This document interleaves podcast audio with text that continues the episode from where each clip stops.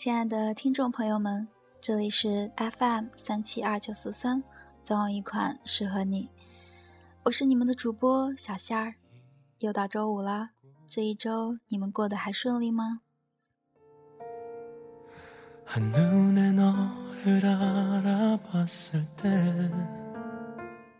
我们的电台呢，最近增添了一个新的环节，叫做替你讲情话。电波那端的你，有没有对心爱的他想说又说不出的情话呢？欢迎大家关注我们的新浪微博 FM，总有一款适合你。写下你对他的爱的留言，并艾特我们，勇敢的告诉我们他的名字。主播们将在节目中做你爱的心事。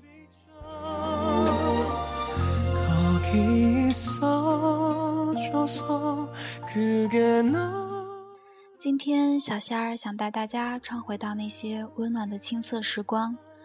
首当其冲的当然是饶雪漫的小说。十七岁的我们被禁锢在相同模式的校园里，那些苦读的日子里，我们深陷在高高的书本和试卷里，心却无数次的从那个充满公式、单词和年代的脑袋里抽离。越是被条条框框束缚，我们就越想顶风作案。那个时候，有谁没有把小说放在腿上？桌洞里，或者夹在课本里，偷偷体验着另外一个世界呢。小仙儿就记得自己在历史课上偷偷看小说被没收，期末考试结束后才厚着脸皮要回来。说起来呢，不是什么光荣的事儿，但回想起来却很美好。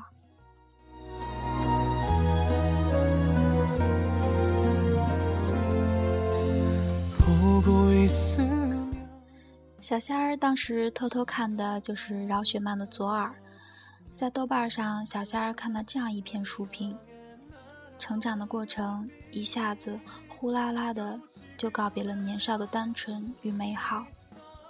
作者把他们过去的纯白展现给我们，然后又一点点或者忽然之间使我们发现，其实他们早就不是曾经的他们了。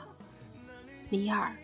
许毅、张扬，那些曾经的坚持、曾经的张狂、曾经的热爱，都败给了时间，或者不是败给时间，而是必然被时间抵挡，这也是没有什么疑问的吧。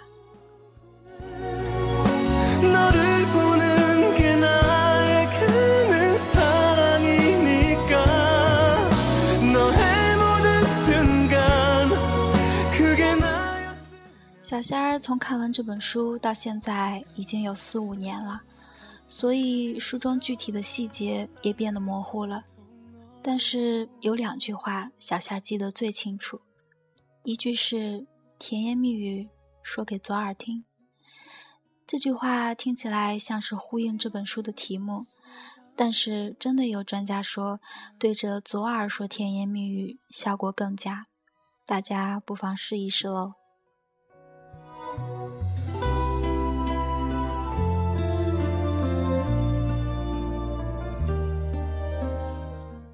事实上，情话的效果怎么样，跟耳朵没有关系，激起涟漪的是心里的共鸣。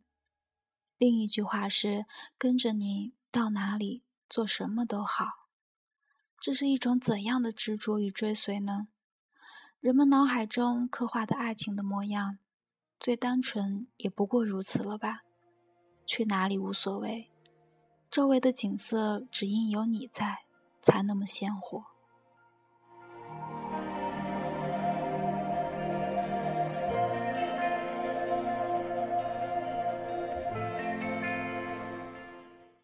我们应该用心对待身边的一切，因为有时候可能只是自己一个不经意的举动，就能改变很多事情。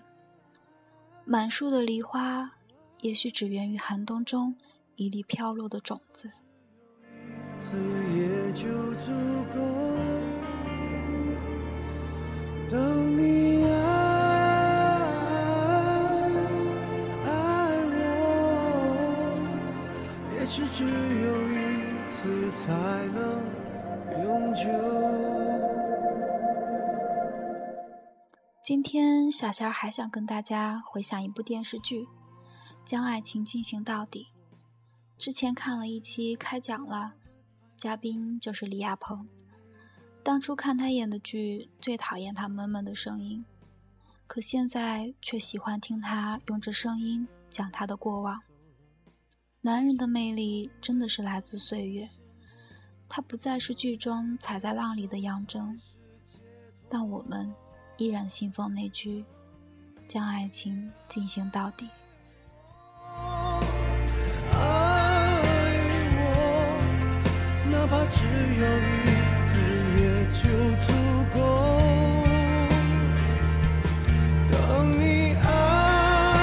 我这部电视剧热播的时候，小仙儿还是个什么也不懂的黄毛丫头。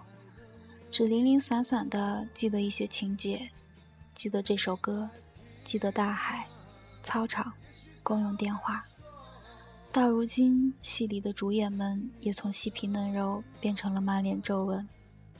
李亚鹏娶了王菲，又离婚，在接二连三的打击中，渐渐投身他的慈善事业。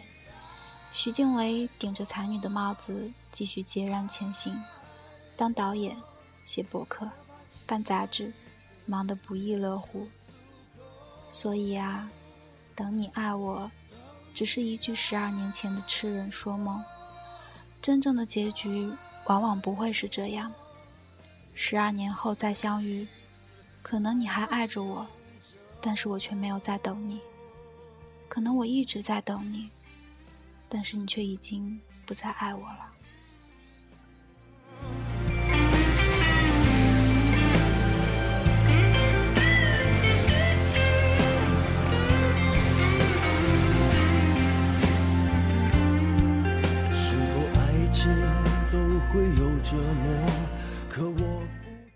这首歌再次唱响时，我相信会有人想起十二年前的光景，而感动的流下眼泪。只是曾经的陈明换成了今日的陈奕迅，撕心裂肺的女中音换成了婉转轻盈的男低音。曾经轰轰烈烈的爱情，如今也归于平淡了。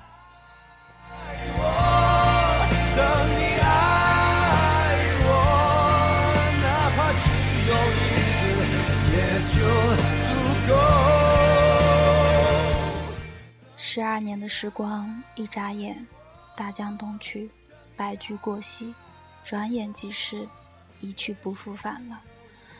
那种感觉就像有人硬生生的从你手里夺走什么东西一样。那些散去的人们再也等不到了，那些曾经的爱情，还是留在回忆里吧。才能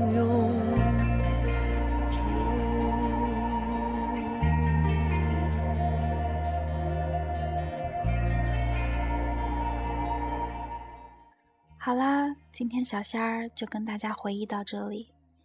我们的替你说情话环节一经推出啊，就有网友给我们留言了。节目节目的最后呢，小仙儿就替这位听众朋友转达一下他的爱意。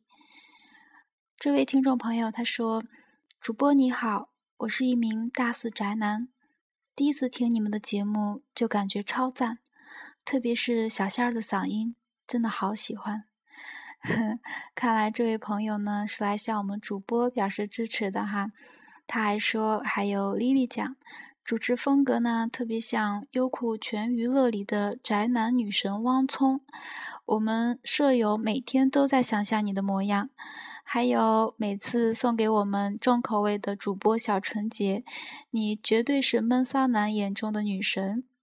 好看得出这位网友还挺用心听我们的节目哈。